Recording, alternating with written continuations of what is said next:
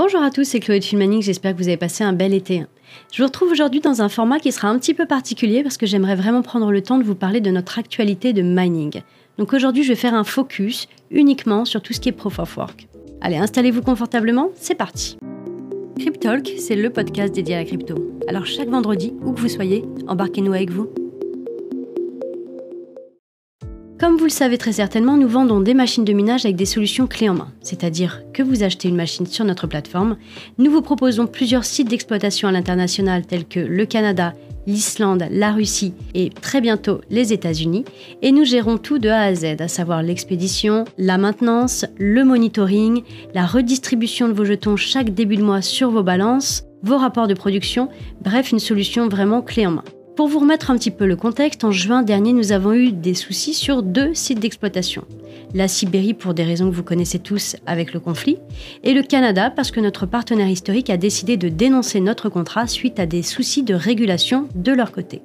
Des soucis qui, je le répète, ne sont pas de notre sort, nous avons été tributaires de leurs décisions et nous avons été impactés, et donc de ce fait, vous avez été impactés également, à notre plus grand regret. Pour commencer, je vais vous parler de la partie hosting Sibérie.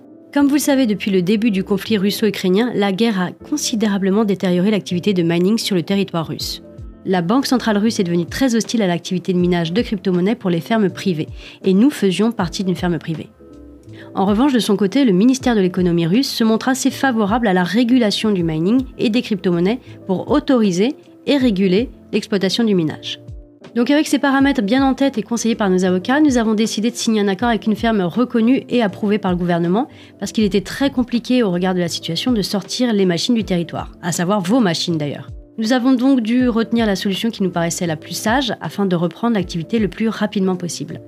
Il faut savoir que cette ferme de minage, donc en Russie, utilise également une énergie verte. Sur ce point, nous sommes très satisfaits de pouvoir conserver ce critère qui est très important pour nous et qui fait partie du cahier des charges lors de la recherche de fermes de minage.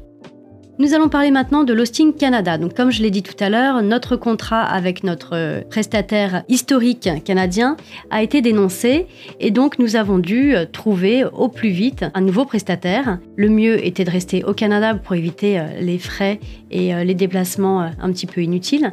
Donc, nous avons signé un accord avec un nouveau prestataire au Canada pour héberger tout le parc matériel canadien. Les machines déménagent donc de Winnipeg, où nous étions, à Huntingdon, désolé si je le prononce mal, ce qui représente à peu près une distance de 2500 km entre les deux fermes. Vous pourrez regarder sur une carte, vous verrez qu'il y a quand même un petit bout de chemin et que ça nécessite un petit peu de logistique quand même pour pouvoir effectuer ce transfert. Cette ferme de minage est toujours en adéquation avec nos valeurs, elle utilise de l'énergie verte et donc, encore une fois, on est hyper content de pouvoir conserver ce critère qui est si important à nos yeux. Alors concrètement, ces deux transferts, comment ça va se passer? Alors vos machines, que ce soit pour euh, la Sibérie ou pour le Canada, ont été reconditionnées afin de voyager dans les meilleures conditions. Nous prenons bien évidemment la responsabilité et le coût qui sera lié au transport.